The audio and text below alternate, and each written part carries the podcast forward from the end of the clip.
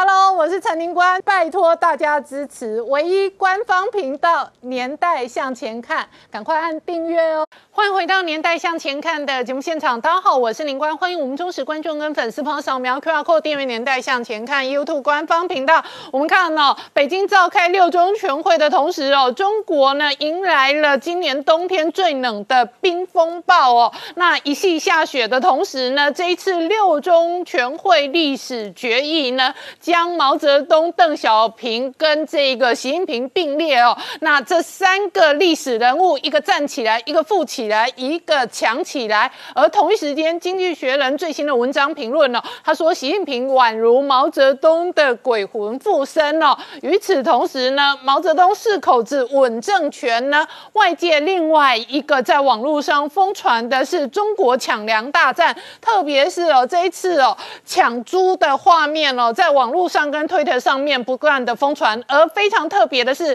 联总会哦这一次的最新报告当中，竟然警告了中国房地产可能有崩盘的风险危机。好，美国联总会都盯上中国房地产泡沫危机的同时哦，美军对于美中的战争哦相当的担忧。同一时间，今天事实上在美国媒体还发酵这一张照片哦，因为在中国新疆的军事。基地当中哦，拍到了美国军舰的画面哦。外界揣测哦，解放军事实上在这里哦，是把美军的航空母舰当做标靶在打。然而，下一个世代的战争是元宇宙的战争，这不仅是科技游戏的应用，也包含 AR、VR 的军事应用。事实上，今天的财经圈传出来最大的新闻之一是，AMD 得到了脸书现在改名叫 Meta 的这一个元宇宙的订。单，而这份订单呢，将来可能给台积电代工，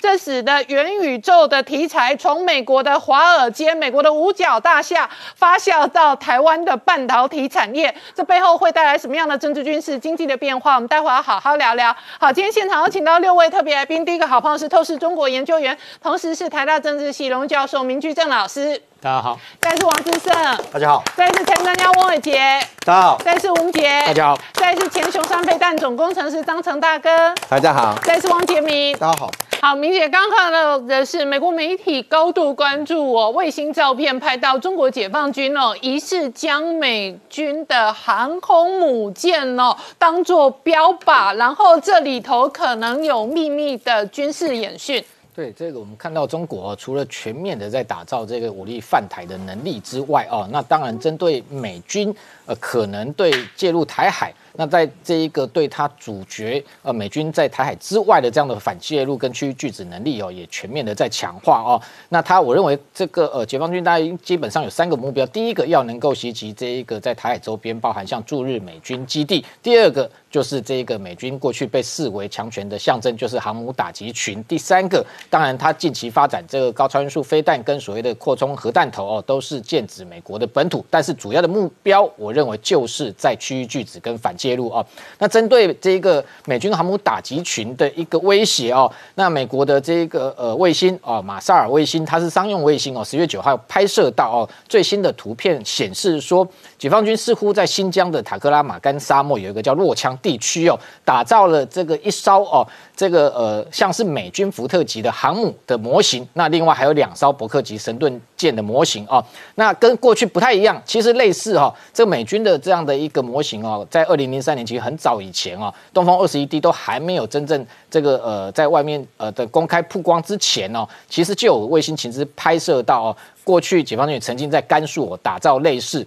美军航母的模型，但是当时它是比较粗糙，用这种水泥平面的模式哦，那这个让供它的这一个呃可能呃弹道飞弹来当靶。去使用哦，那这一次最新的一个模型，它是一个立体的一个模型，而且更特殊的是说，它下面铺设的轨道哦，那这一艘这个模拟美军航母的模型哦，它基本上长只有七十五公尺，跟实际上美军不管是尼米兹级或福特级，大概有三百三十三公尺哦的长度是不太一样，但是看起来是等比例的缩小哦。那下面铺设轨道看起来好像是叫陆上行舟哦，它的目的是什么？因为过去来讲。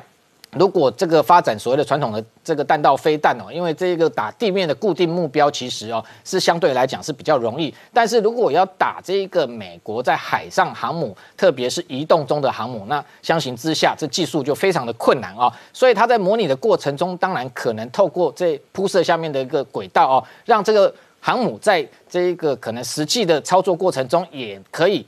模拟包含像航母在海上的一个航速，譬如说它最快可以到三十节，它也可以进行海上的。这样机动的模拟，那透过在远距之外哦，譬如说它东风二十一 D 现在号称射程一千五百公里，那东风二十六号称有三千七百公里，从远距之外发射攻击的过程中，这一艘航母的模型它也可以持续移动，也就是说它要打海上的移动目标。那当然这一个对美国的威胁当然是这不言可喻啊。那过去来讲，当然平面的来讲相对好打，现在要打机动的移动目标来说，对解放军就是一项挑战跟困难哦。那特别是。这一艘航母上面哦，看起来当然不是全部的仿真，但是上面也装设了一些似乎像是雷达跟通讯的这个天线哦，那可以模拟像这一个。航母美军航母上面发射的这个雷达波，那等于说它为什么要装饰这些装备的目的，就是说，譬如说透过东风二十一 D 在远距之外发射，要接近攻击目标的时候，这过程中它可以这个弹头上面自己搭载的这一个末端主动攻击的这感应器，不管是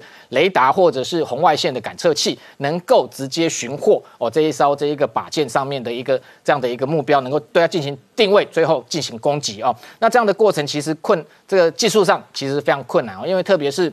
过去非常多的国际学者或专家讨论过，说东风二十一 D 到底具不具备远距之外在攻击海上目标的移动目标的能力哦？因为特别是这个洲际弹道飞弹，或者是像即便它是这个中程的反舰弹道飞弹，它出大气层之外返回大气层过程中哦，这个速度非常高，有时候可能是达到十几跟二十。几马赫哦，那这样的过程会跟大气摩擦，它的弹头会产生一个叫黑障的现象。这个黑障现象会让上面的感测器失灵，就是说它没有办法发射或接收任何。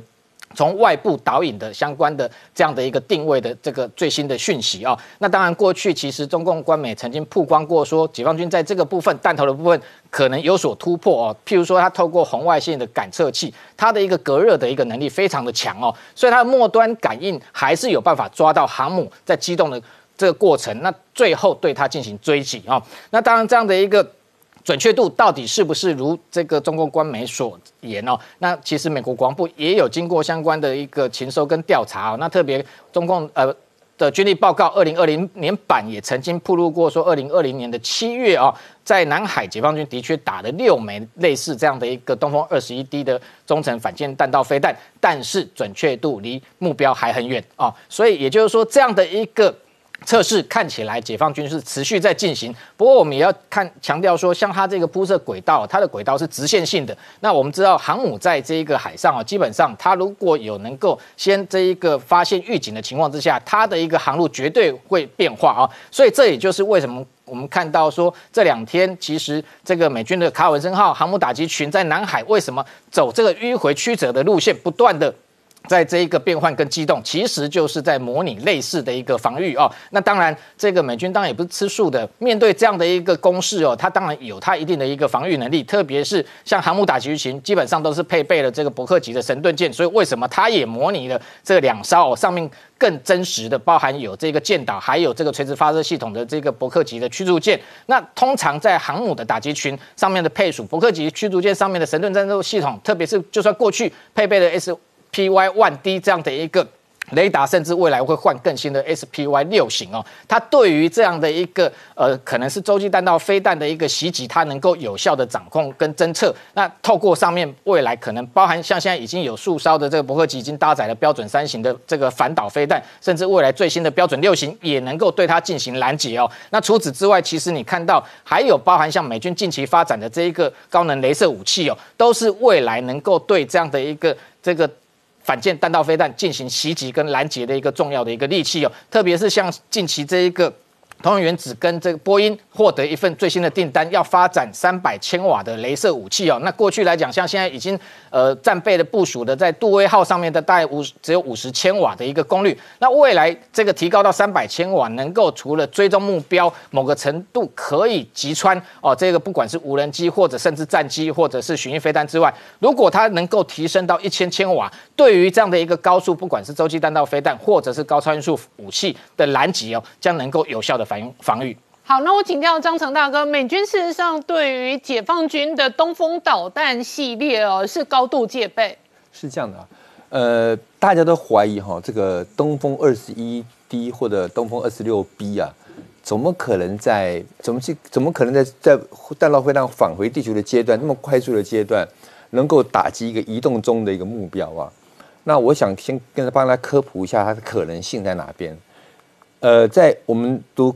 大学物理的时候都要做一个实验，叫装双锥体实验。呃，这个实验可能对不是不是学理工的人可能不知道，我大概讲一下。如果我现在有个斜坡哈，我们摆一个东西在它就是往下滚。可是双锥体实验做的东西，它是可以往上走，经过双锥体设计才可以往上走。我我我们不要管它怎么做的，它它代表一件什么事情？就是我经过一种设计之后，一种力学的设计之后呢，我可以把能量呢，到底说地心力是往下走的，我可以把能量转上来往上走。好，就是用这个概念。用这个概念，他把当初这个在弹道飞弹返回地球时候，在重力加速那么高的状况，他把它的扭力做调整，而可以转向，这是第一块。第二块，我从荧幕上看到，它还有一些末端，有些那个能发动机的能量，这有也用在那个太空太空船太空船接轨的时候用的，有卫星接轨的时候有用的，他们也用了这种技术。好。这两个技术是让我来说明说，哎，弹道飞弹在尾端的时候，是中国大陆现在是有能力做变轨的动作，这是第一个我要做说明。可是变轨不见得打得到目标，要看得到目标才打得到目标嘛。所以呢，在在它高速飞行，它一个它发发射出去之后呢，它怎么知道它的目标位置改变了？嗯，很简单啊，就是要需要侦察卫星，啊，侦察卫星。那侦察卫星怎么去收集海面上的资料？我想不是现在节目要谈，我们假设侦察卫星收集到了。现在剩下问题是侦察卫星怎么样把这资料送给弹道飞弹？刚刚明杰有提到说哈，说那个弹道飞弹在返回地球过程中高热高热这件事情哈，那因为高热会让很多电磁波的传递扭曲，这是事实，这是事实。但是呢，哦，我想以中科中科院做的鼻锥天线罩用陶瓷来做做例子啊，在那高温的状况之下，我们的鼻锥天线罩之内的天线怎么样？发出电磁波，追在在安全的时候回来，可以做判别。这个技术其实慢慢也克服了，也不是大问题了。好，两样事情讲完了。第一个就是怎怎么样去做变轨。第二件事情呢是怎么样收到那个侦侦侦测卫星，告诉他现在目标在哪里。但还有第三件事情没有解决，到了目标区，他怎么样打到目标啊？打怎么样去确定目标在那边？因为侦测卫星看到的解析度毕竟是不够精准的，所以这个时候呢。飞弹上面的一些识别装置，识别装置大概就两大类。第一大类呢就是红外线，第二大类是光学，大概就这两大类为主，比较少用电磁波的东西来来来做识别。当然，就这两大类去识别说现在飞弹到底在哪哪个位置。好，那以这个这个结构了解之后，我们就想，那美军怎么去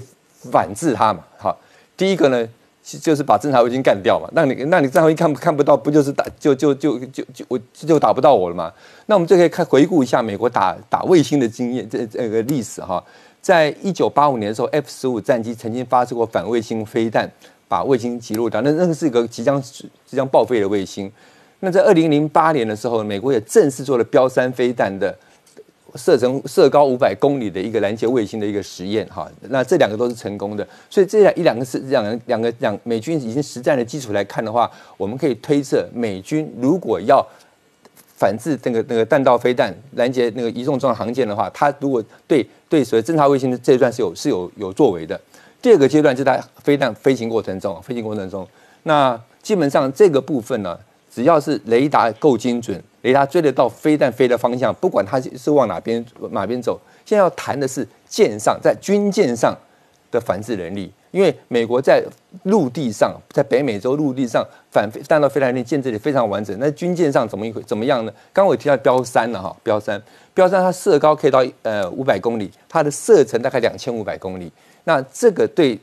弹道飞弹中层的时候，就还没到还没到很接近地表的时候，是可以做拦截，这是第一块。那当然配合着雷达跟卫星的追踪，先侦测到弹道飞弹。第二件事情啊，就是美国的标六飞弹。当初美国在发展标六飞弹的时候，它基本上就是补充标一、标二、标标三的不足，而而不是跟标一、标二去抢市场。那在发展标六飞弹，它有点像爱国者飞弹，是属于低空层防御的，就军舰上低空层拦截弹道飞弹的一个角色。好，那刚刚明明姐也提到说，镭射高能武器啊，高能武器在运作上面哈，基本上它的概念是这个样子。什么叫高能？它 energy 是我很高的能量，这个很高能量让这个弹道飞弹上面的导控系统失去它的所谓的正常运作。嗯，好，不管是用嗯电磁波的方式，或者是用高高能量电磁波或者高高热的方式啊，失去运作。好，我们稍后回来。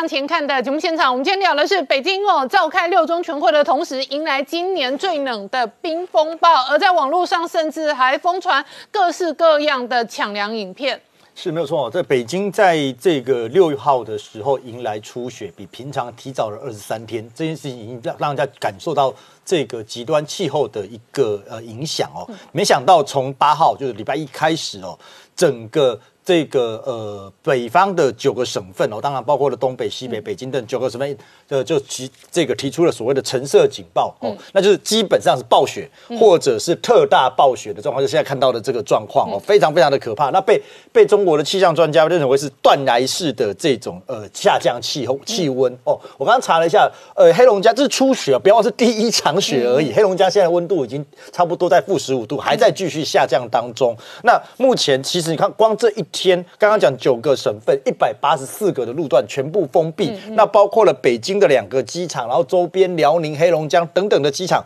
全部都关闭哦。那甚至才在昨天，在这个呃内蒙古的一个叫通辽市的地方，才第一天，它就出现了，它在这个通辽市的。呃，这个气候史上有测量的经验当中最强的一次暴风雪，超过六千个人因为这场暴风雪是被受困。不要忘了，它才刚开始哦，这预期要预持续一个礼拜的过程。那在这一场所谓的冰风暴的过程当中，其实你会看到说，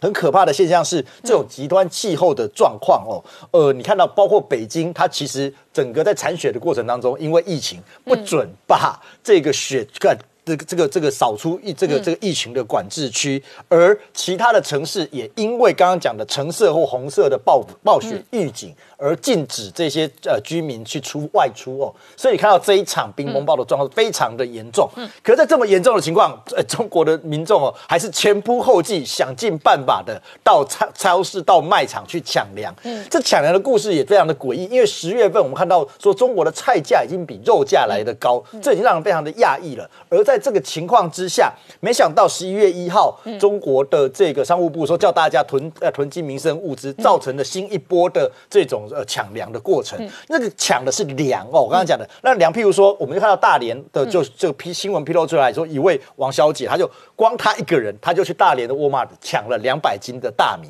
我在想，两百斤大米要吃多久？然后画面上这是抢猪，而且都是半头半头。这个是这这是另外一个，就是说到了十一月四号的时候，中国的农业农村部鼓励大家多买猪肉，这不鼓励不得了，一鼓励出来就就看到现在的状况，大家开始去抢猪肉，而且抢猪肉看是半条猪直接。吊上去放在那个呃推车上面，就直接推走哦，半头半头的猪在抢，那个是很可怕的一个场景哦。就是说，中国现在不只是抢菜、抢粮，连猪肉都卖到这样的，这个疯狂抢抢这个抢走、抢抢劫的一个状况哦。而这个状况，其实你看到的是什么？你看到的是中国的民众处于一个对于未来民生物资不知如何是好的这样的惊恐的状况。可是，即便社会这样子，但是习近平只在乎一件事情，就是他的十九届六中全会。而这十九六中全会当中呢，《经济学人》今天的披露就直接把习近平跟毛泽东画上等号，他就直接形容习近平啊，好像毛泽东的鬼魂附身一样。那虽然他没有要推动所谓像当年毛泽东以大跃进文文化大革命的方式来进行这种想象中的共产主义，但是。习近平做的是更为极端的，他似乎把那个当年这个《一九八四》这本这个著名的小说当成教科书来推动所谓的数位这个科技的集权，想方设法的全面性的去控管中国的民众，而且透过这一次有传这个要传出来说记这个呃所这个呃推动的第三份的这个文件。来作为他这个地位的奠定，而这个奠定的过程就好像毛泽东附身，所以难怪经济学人会说习近平在搞独裁，已经让让人可怕了，但让人觉得担心了。可是当毛泽东附身，更让全世界害怕。好，那明老师刚刚看到的讲到的是《经济学人》的评论。那这一次六中全会历史决议哦，外界观察的是三个中国的历史人物，一个是毛泽东，一个是邓小平，现在可能并列的是习近平。而且呢，大内宣说毛泽东让中国站起来，邓小平是富起来，习近平要让中国强起来。对，那这个文件呢，当然就是我们还要真的在等它的全文出来，我们才能看得清楚。嗯。不过刚才主持人说的，说毛泽东让中国站起来了，邓小平让中国富起来了，习近平让中国让中国强起来了，这个的确是这段时间宣传的主旋律。所以我们来谈谈这个问题。那如果说你比较长期的去接受接触中国的文宣的话，你会觉得乍听之下很有道理。对，这三个人的确让中国人呢，呃，出现了不同的表现，一个站起来了，一个富起来，一个一个强起来了。但你如果真的比较了解的话，你要你真的去把他的话呢，跟这个客观环境跟客观的条件对照下，你发现说，他不过是中共的宣传话术。简单说，就用了虚假的民族主义呢去洗脑了。那么你一被洗之后呢，你就接受了。但我反过来问：如果一九二一年到一九四九年中共不叛乱、不发动内战；一九三一年到一九四五年日本不侵华，中国早就站起来，早就强大起来了。而且我还可以证明给各位看，即使日本侵华八年，我们打了八年抗战，中国在一九四五年已经站起来了。大家很少听到这个话，但是我们就讲给大家听，为什么我们会这样讲？这话是有根据的。呃，当初呢，孙中山退到广州之后，最后建立了黄埔军校，准准备了几年呢？一九二六年，由蒋中正率领呢开始北伐，两年半的时间呢，北伐完成，然后中国号称统一，所以一九二八年底开始到一九二九年，当然就说当时叫做训政时期的开始。这是孙中山在建国大纲里面想清楚的事情。他说：“中国人呢，不可能一步登天，从军政走到走到宪政，就中间要经过一个那么慢慢发展的过程，叫做训政时期，就是培养老百姓如何去治理国家，如何当国家主人。那那段时间历史上我们把它叫做黄金十年。那么简单说，就是按照三民主义开始建设中华民国的时间。”啊，当然我们知道这黄金十年并没有那么黄金，也没那么美好。但我们也晓得当中呢，发展过新生活运动，然后全国经济的确开始铺开，开始工业化，然后社会上朝气蓬勃，的确欣欣向荣。但就在这个时候，日本侵华了。日本从这个二零年代开始呢，其实从满清末年开始侵华，二零年代呢进入山东，然后就开始步步进逼。一九三一年，民国二十年，发动九一八事变，啊，最后呢。一一步步这样进来，到一九三七年呢，那全面侵华，然后呢，中共呢，在这个分共之后，在一九二二七年分共之后，跑到井冈山，然后最后这边慢慢壮大，然后国军要去围剿，剿了几次之后呢，然后最后他们逃出去，最后呢又逃到陕西，所以国民政府那段时间虽然号称黄金十年，但是依然是内外受困，然后疲于奔命。好，那我们长话短说。一九四五年，我刚刚讲说中国站起来了。我是为什么敢这样讲呢？大家回想一下，一九四五年呢，我们抗战胜利，二战结束，世界公认当时的中华民国是世界四强之一。为什么这样说呢？蒋中正是盟军的远东战区的最高指挥官，日本的侵华的一百多万军队在冈村宁次领导下面向中国投降，而投降对象是蒋中正。第一点。第二点，在那时候，中华民国为了维护世界和平，倡议说成立联合国。最后，联合国成立了，中华民国是创始会员国之一，而且担任了五大常任理事国之一，拥有否决权。联合国总部前面还有那块纪念石碑，各位可以看到。所以，如果不是说当时抗战胜利不是远东战区的这个最高指挥官，然后不是接纳日本投降，不是倡议成立联合国，然后又不是联合国的这个五大成立会员国之一的话，那么中华民国到底是什么地位？反过来说，就是大家说哦，中共一九七一年进入联合国了，然后变成五大常任理事国之一。大家想想看，中共是开创的吗？还是只是继承？中共只不过是继承了中华民国在一九四五年所开创的国际身份跟地位罢了。所以我刚讲说，早在一九四五年的时候，中华民国已经站起来了。这个这个事情，大家回去翻翻历史上都可以看得见。好，这是第一个部分。第二部分讲说，邓小平让中国富起来了，是他在一九七八年搞改革开放，然后发展经济，不去搞阶级斗争，人民生活有了很大的改善。但是大家想想看，一九七八年搞到二零二一年，四十三年之后，中国号称脱贫。我再讲一遍啊，中国号称脱贫。习近平在讲说脱贫了，成功了什么等之后，不到一个月，总理李克强出来讲说，中国十四亿人。有六亿人每一个月收入是一千元人民币，有七亿人收入是两千元人民币，勉强可以够一个中等城市的这个租房的自用，所以这个叫做脱贫了吗？我们一直讲说中共宣传有很大的这个水分在里头，大家仔细玩味这数字，而且李克强的话后来是被统计局长再次证实的，统计局长发布了更详细资料，把李克强没有讲的细节呢都补充了。除了这之外，中国到现在，各位只要去大陆看，我晓得贫富差距非常大，城乡差距非常大。很多大陆的学者来台湾到乡下一看，说第一个反应就是你们城乡差距不大，反过来就是他们城乡差距大到就是他看到台湾觉得说台湾城乡差距不大。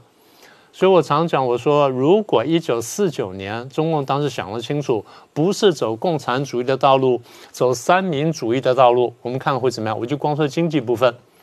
我们拿台湾当最低标准啊，台湾没什么了不起的。好，如果是这样的话，台湾现在呢，国民平均所得呢是两万五千美元。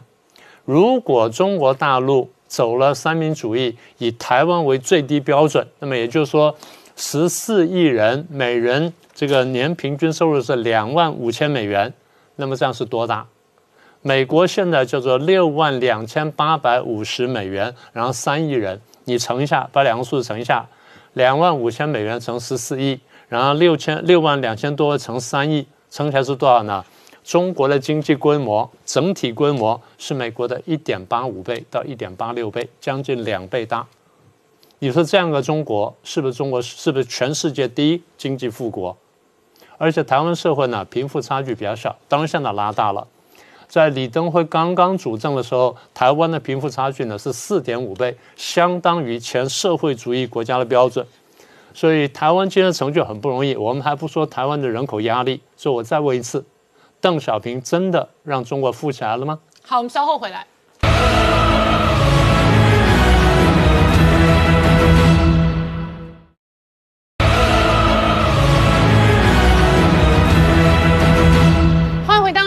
向前看的节目现场，我们今天聊的是《经济学人》今天评论习近平宛如毛泽东鬼魂附身的同时哦，北京正在召开六中全会，那历史决议哦，三个强人，一个是毛泽东，一个是邓小平，一个是习近平哦。那明老师这一次哦，这一个大内宣的主轴说中国站起来、富起来、强起来，那习近平真的让强国强起来？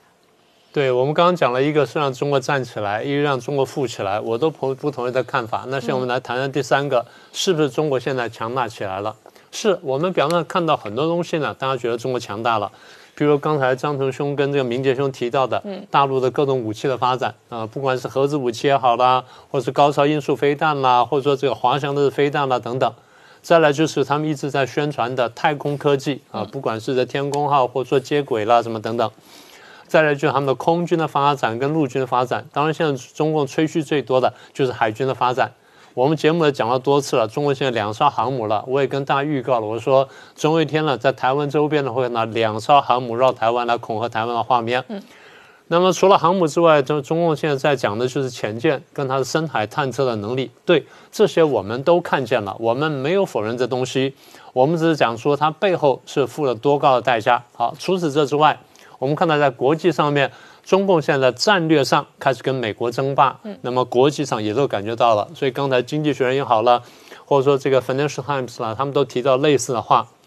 那么中共自己讲什么呢？他说东升西降，嗯，跟东强西弱，外交上所以呢咄咄逼人，推出战狼外交，所有这东西呢，我必须提醒，是自我感觉加上文宣的结果，嗯，也就是中国很多时候呢被自己的文宣给骗了，他真的相信自己去骗人家的话，然后回头来为自己说，你看我真的到这样了，为什么这样讲呢？请各位注意，到最后打到这么尖端的时候呢，他是拼科技的，嗯，我一再讲，我说拼科技。人类从从古到今呢，在国际关系史上，我们看见了哦，我们看见战争什么的，战争背后常常是科技，科技影响两块东西，第一块是影响经济，经济支撑着它基本的这个活力、国力；第二就是它是不是能够支撑着军队，也就是军队是不是能够有相当的发明，能够在战场上能克敌制胜，这是两条腿呢，缺一不可。工业革命之后，科技的角色更加重要，因为我们看见科技使得。人类的生产技术改变，使得作战方式改变，所以我们常讲说，如果有新的科技突破的话，很快就看见它在军事上应用，甚至有些东西呢，先在军事上发展，才回到民间来应用。那 G G P S 就是很好的例子。所以我们讲的就是到今天为止，你看到了刚才讲的各种各样的军武上的这突破，但是你不要忘记背后它有没有足够的高科技在支撑它。嗯。我们现在很清楚，就大陆很多核心科技是相对落后的。第一，晶片，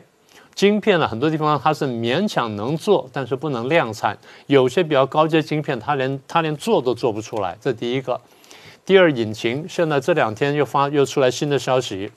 德国有媒体出来踢爆说，中共现在很多战舰用的是德国引擎，嗯，而且是当时在这灰色地带下面的军民联合之下，他买过去然后去用的。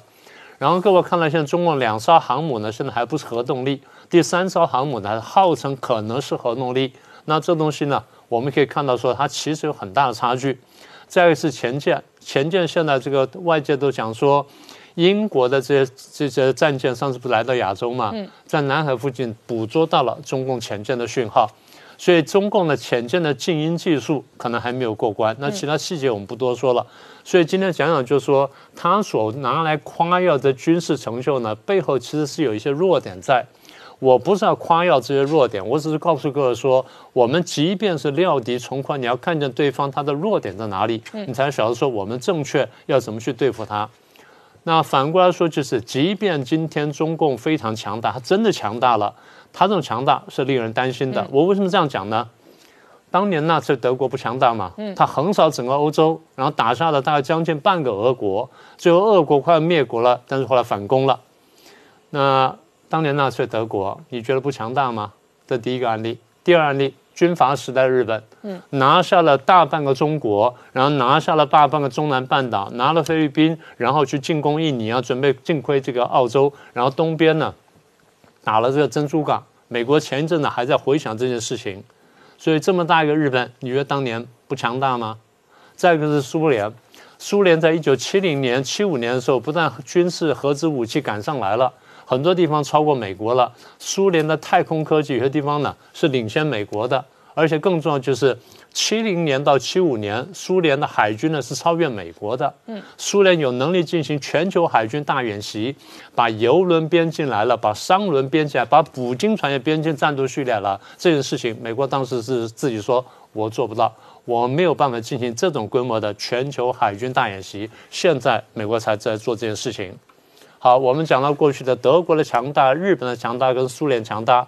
而今天有头脑的德国人。有头脑的日本人，有头脑的俄国人，会对当时的德国、日本跟苏联感到骄傲吗？为什么？嗯，为什么他不感到骄傲？好，那今天所谓的中共的站起来、富起来、强起来，我还没数他的代价呢。他牺牲了多少中国人的性命，浪费了多少资源，污染了多少环境，可能是无法回去的。这些我都不说了，最大的影响就是。他把中国人的道德人心搞到什么地步？人人你防我防你，跟防贼一样，这样中国能让觉得说快崛起了吗？而今天的中共，我们反复讲，跟主流国家对抗，跟普世价值对抗。你在高呼崛起的时候，你激怒全球，全球不断谴责你，派军舰过来跟你讲说，你不能再搞下去了。这么一个中共说崛起了，要把中华民族带到什么地方去？要把全人类带到哪里去？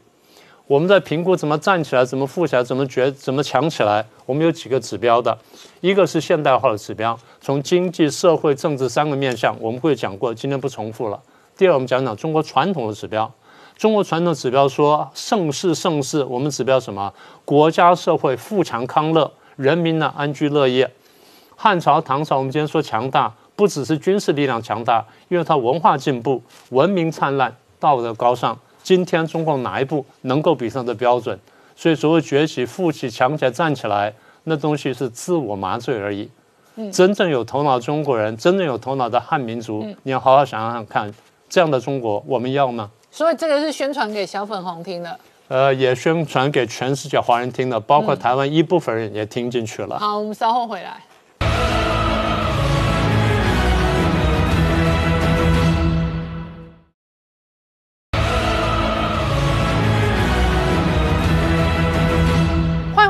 在向前看的节目现场，我们今天聊的是哦，马斯克在他的推特上面哦，直接发了这样的推文，让网友直接投票，投票哦，问他是不是要卖一成的特斯拉股票。结果呢，时间一到，五十八趴的网友赞成。那马斯克卖不卖股票，变成金融市场的大事啊？是的，因为这个消息出来的时候，昨天美国四大指数全面上涨啊，但是很抱歉的，特斯拉股票呢是跌掉五个百分点的，直接市值蒸发了两百亿美金哦。巧不巧，这两百亿美金呢，正好就是特斯拉如果马斯克要把股票卖掉的金额。当然，他当然要卖这个理由很多啊，其中当然美国这个科富人税一百五十亿美金，对他来说是一百五十亿美金的这富人税呢，让他觉得也是有点心理可能哪里怪怪的。但是他有说过一句话，只要呢他的六万六千多万的这个追随者啊，愿意接受就是投票结果，他就一定会把这十 percent 的股票给卖掉。所以我们就看特斯拉什么时候把他股票给卖掉。那我们知道特斯拉呢，最近呢真的是。突然之间变得非常有钱哦，因为短短的这一个月时间呢，身价暴涨了四十个百分点了。之前最高股价呢，曾经到了一千两百四十三块美金一股。你没你没有听错，我没有说错。那么使得他现在的身价呢，已经高达三千这个一百八十四亿美金啊，真的富可敌国。那么就在当下呢，其实大家所关心的不是指他要把股票卖掉，而是呢之前呢他在股东会突然宣布一件事哦，他的工厂呢必要从他的这个总公司呢要从加州哦。转到德州 Austin 这个事情才是大条。我们来看一下，他整个就是在德州，基本上在玩大富翁游戏我们来看一下，他那时候在加州的这个 Palo Alto 哦，那么直接转到 Austin 的这个德州，Austin 在这个地方哦，那么这是一个大迁移。但是我们后来发现到，其实他去 Austin 早就已经有轨迹了。怎么说一句话呢？你看这个地图哦，它总共有四个区块啊，他在德州大量买土地。现在看一下啊，它的这个特斯拉生产工厂哦，大概距离呢，就是我们说的在 Austin 的郊区哦。在科罗拉多河旁边哦，总共买下了一千七百英亩，沿着科罗拉多海哦。那你知道这个这个一百这一千七百英亩要做什么事情呢？他准备哦，要让 Model Y 跟这个 Cyber Cyber Cyber Trunk 哦，要热就是快速的消快速的这个生产，叫做超级工厂啊。这个应应该是已经逆了全世界最快速的方式哦。那不止如此哦，在这个 Austin 的南方大概差不多三百五十英里地方呢。他买了一块土地哦，就是我们说 Space X 的这个研发基地哦。那么他这边呢，还建造一个做星际社区，意思说呢。德州的这个他的这个不但是 Space 的这个人可以住在这边哦，事实上呢，他德州员工呢也可以住在这个星际社区哦。那这个类似他在加州想要盖一个社区，但是加州没那么土地，他一直很恨哦，他要替加州人买盖房子就没有办法盖哦。那这是这是第二个区，把他的事业总部都弄到德州，德州变成他的王国对，我们再看一下哦，他还有发射台哦，这个发射台的名字叫做卡博。卡这个博卡斯博卡奇卡，博卡奇卡是在这个墨西哥湾旁边哦，旁边有一条河也，他现在找条河，这个地方很发射区哦。这个发射区呢，基本上呢，他又设了一个叫做什么东西，你知道吗？它叫做前往火星的门户哦，叫做太空港都，那名字呢就叫做星际基地。好，好，那。不止如此哦，事实上他的这个好，他的这个呃企图心不止如此哦。嗯。那么事实上呢，他最近啊又在这个 Houston 南方哦，那买了一块土地哦，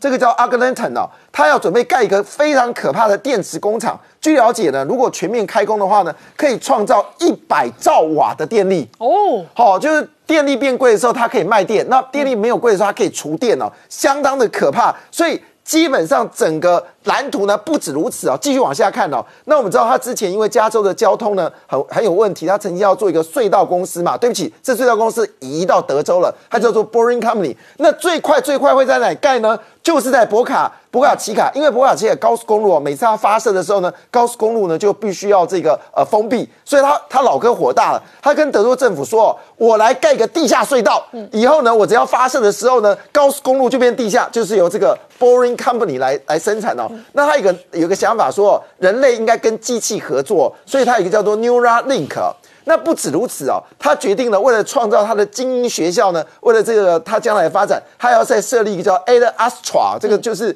星际战争的星际战那个星际战战舰的一个名字哦，Ad Astra 的这个星际学校来训练他所有的员工哦，所以这个计划之大简直是不得了，所以他现在资产已经高净资产已经高达三千四百亿哦，嗯，但是呢，其实我们最关心的我们。画面看到是网友去空拍他的一部分的基地，对对对对看起来真的很恐怖、很恐怖。那你知道，其实大部分人关心的还是他的豪宅了哈。他豪宅有多大的豪宅？是五万七千五百平哦五万平哦。好，这是第一点。第二点，里面有什么东西呢？里面有登山步道，有游泳池，有图书馆，好，还有大型的宴会厅。那室内面积大概四百五十平哦，总共有七间房间，十个卫浴，哈哈哈，七间房十个卫浴。那据了解，非常的漂亮哦。那而且重点的事情是呢，还可以看到整个就是加州海湾哦。那原本呢，它出价的价格呢是七千五百八。呃，七千五百五十，呃，七，呃，三，对不起，三千七百五十万美金。嗯，但是呢，他为了表决，他要表达呢，他已经要决定去德州了。嗯，所以他很很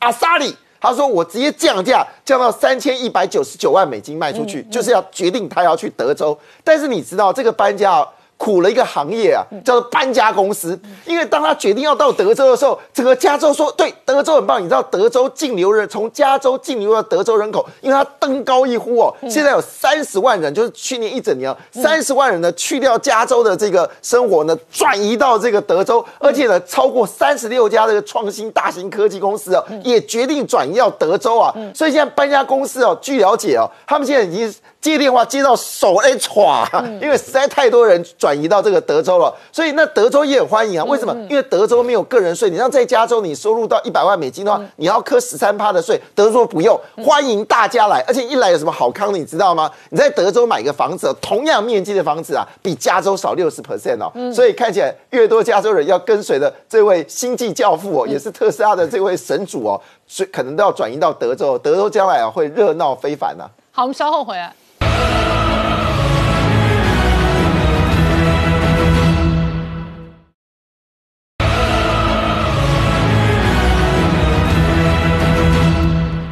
年代向前看的节目现场，我们今天聊的是资本市场哦，现在夯翻天的一个新题材是元宇宙，有多夯呢？今天传出来，AMD 拿到脸书，也就是现在改名叫 Meta 的新订单，而且哦，这个订单新闻一出来，昨天 AMD 的股价暴涨，那事实上也拉抬今天台湾的概念股。没有错，我想其实昨天晚上 AMD 就宣布说，他已经拿到了这个 Metaverse 的这个订单哦，那也带动昨天晚上它的股价是上涨了十二个百分点。那同样呢，帮他代工的这个台积电哦，在昨天晚上的 ADR 呢也上涨了将近快三个百分点。所以其实，在昨天晚上美国股市当中，半导体晶片公司其实表现是最好的。那包含像是 NVIDIA 在前一波的元宇宙概念股当中也受到了激励，昨天晚上也上涨了三点五个百分点。那这一次的一个上涨呢，其实呢让 AMD 的股价再创下历史新高。哦那么今年以来也已经上涨了百分之五十的一个幅度。哦，AMD 这个很强哎、没错，没错哈。嗯，那它现在目前的一个地位呢，已经哦被外界誉为是可以挑战 Intel 龙头的一个地位的公司哦。那么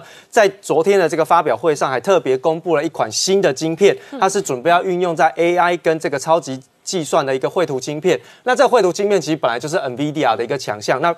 换言之，MD 现在就是正式的跟 NVIDIA 在元宇宙的这个概念当中去做宣战的动作。当然，不管是啊 AMD 还是 NVIDIA 在做竞争，其实受惠的都还是台积电，因为这两是台积电的客户，对，这两家公司都是台电的大客户哦。那么未来在元宇宙的这些相关发酵的过程当中，其实晶片是一个非常非常重要的一个哦关键哦。那么我们看到在这个 Meta 的部分哦，就是原脸书的部分，他们为了要去进军元宇宙呢，其实他们有规划一个所谓的实体零售店。那这个零售店其实不是真的拿来卖东西啊，最主要的。用意是要拿来展示它的一些相关元宇宙的一些技术产品，有点类似像我们体验店的一个概念。那包含像是在 VR 的耳机啊，或者是电话会议，甚至呢在社交媒体上面，如何的把这些呃产品能够实际的运用在元宇宙的这个市场当中，把它跟现实进行结合，这样子的一个实体零售店是他们现在目前要展示给大家看的一个地方。那么在上个礼拜跟大家讲过，在苹果的部分，元宇宙的一些相关的头戴装置，它是结合了 AR 的扩增实境跟 VR 的虚拟实境这样子两个功能，要可能在明年就会推出相关的一个产品。那么定价是在两千七百块美元左右啊，这是市场上现在目前的一个预估。所以其实苹果呢也闻到了这一股的这个商机哦，所以其实也要推出相关的一个产品。不过现在目前大概都还是呃看到是在硬体产品的一个制造上面。那么看到这一次元宇宙的一些相关的概念股当中，其实真真正正。源头的始祖发呃这个发动点就是在这个 Roblox 的这一家公司上面，它是一个呃这个儿童线上游戏的一个厂商。好，那它在公布财报的时候呢，其他财报呢也出现了比较明显优于市场上的一个预期。那么今年预估呢，全年度是有机会赚进五亿美元哦。那今年以来的股价是上涨了哦这个十二个百分点。不过在昨天公布完它的业绩之后呢，盘后是上涨了三十个百分点哦。所以其实它的股价上涨的幅度是非常非常的。快速哈，那另外我们看到在这个腾讯的部分哦，那这个中国呢这个相关的线上公司其实就只剩腾讯哦，那腾讯呢它也成立了一个叫做 F1 的游戏工作室，那么申请的是超过呃将近一百个左右的一个元宇宙相关的商标，嗯，包含像是 QQ Metaverse。QQ 的 Music Metaverse，或者是 Kings Metaverse，那其实这三个商标，其实我们看它的名字，大家就可以知道，QQ 其实是这个腾讯旗下一个非常重要的通讯软体。那另外在 Music 部分就腾讯音乐哈，那 Kings 就是他们的手游王者荣耀的部分。那另外我们看到在国内的部分哦，这个。利基电哦，它本来是预估在这个今年的十二月六号要挂牌上市，同样的也加入到了这个元宇宙相关的一个市场当中，看好未来的是在 AI 跟车用的一个成长的趋势哦。那么现在目前看起来，说半导体是元宇宙概念股有道理呀，有道理有道理。游戏软体也要晶片啊，然后这个苹果做 AR VR 也要晶片啊，伺服器运算也要晶片啊。所以其实哈，元宇宙的一个关键核心技术，通通都在晶片。所以其实，在晶片相关的这个。厂商当中就很受惠，那今天的利基电呢，也受到了这样子的一个激励哈，那今天股价是上涨六点六个百分点，也创下了半年来的新高，而今天在国内的一些相关元宇宙的概念股。宏达电今天上涨了将近快六个百分点，最近这两个月的涨幅是来到了一百三十一个百分点。那沃医生的部分今天是收涨停板，那两个月涨了一倍的一个幅度。那么另外，韩国政府也打造这个元宇宙的国家队，投资六百亿哦的新台币，要准备打造一个平行世界。那么这个平行世界其实就是结合了所谓的零售、金融还有日常生活相关的一个战略的一个所谓的哦政策哦，所以其实在整个韩。韩国的部分也准备要建立的是元宇宙的生态系，因此我们可以看到，在接下来的这个陆陆续续元宇宙发展的过程当中，可以持续的把整个科技业呢去推向一个更新的一个应用的一个领域跟平台。好，今天谢谢大家收看《年代向前看》，也提醒我们忠实观众跟粉丝朋友扫描 QR Code 订阅《年代向前看》YouTube 官方频道。我们同时在 IG、脸书、推特、Telegram 上面都有官方的账号，欢迎大家分享、订阅跟追踪。以后可能也要开元宇宙账号。